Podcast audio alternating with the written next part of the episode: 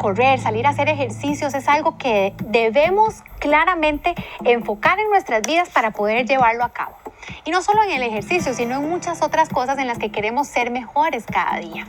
El entrenamiento nos hace fuertes en nuestro cuerpo y necesitamos estar conscientes de cuánto debemos tener cuidado y cuánto le debemos de dedicar de tiempo para poder llevarlo a cabo.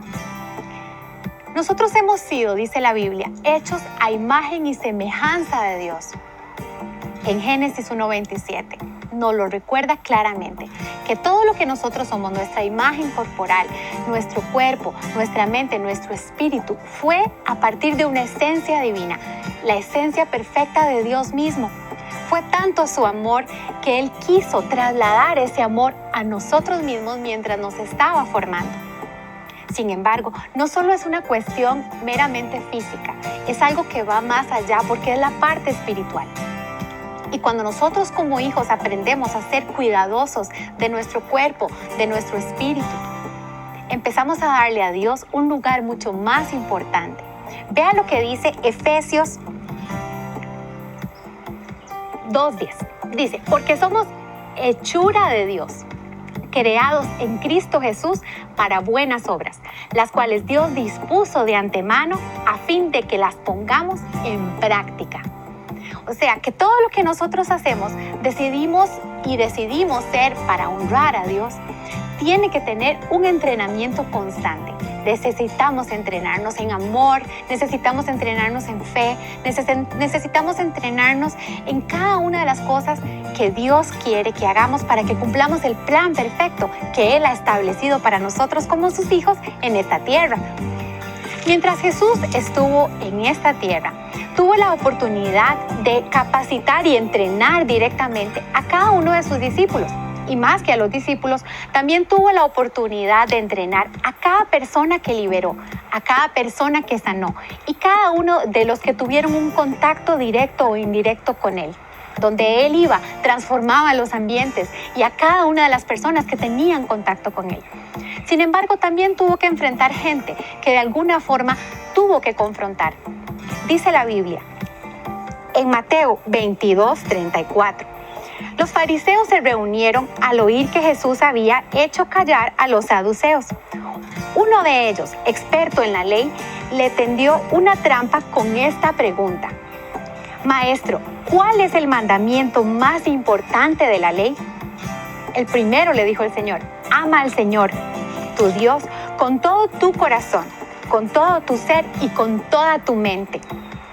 Le respondió Jesús, este es el primero y el más importante de los mandamientos. El segundo se parece a este. Ama a tu prójimo como a ti mismo. De estos dos mandamientos dependen toda la ley y los profetas. El amor.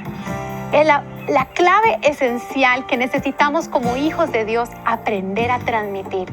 Jesús se lo estaba diciendo a alguien que él sabía le estaba tendiendo una trampa.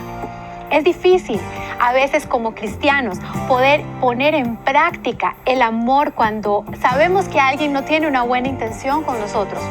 Pero como hijos entendemos que es el mandamiento, dos de los mandamientos más importantes que Jesús establece para poder tener una vida que le honre.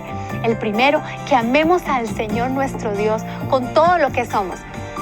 Y el segundo, que amemos a nuestro prójimo como a nosotros mismos. Necesitamos crecer en el amor, necesitamos crecer en la práctica y cada día entrenarnos para honrar día a día a nuestro Padre Celestial.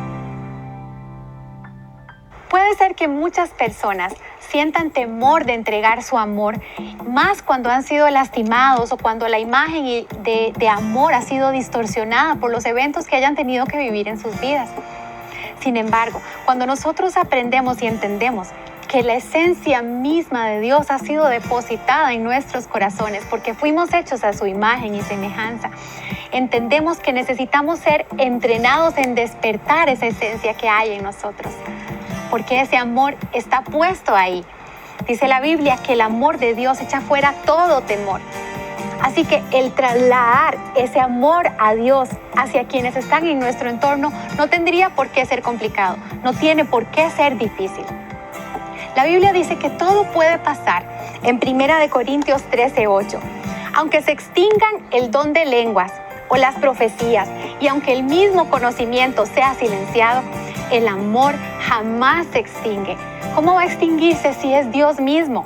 Y esa esencia ha sido depositada en nosotros por su gran amor.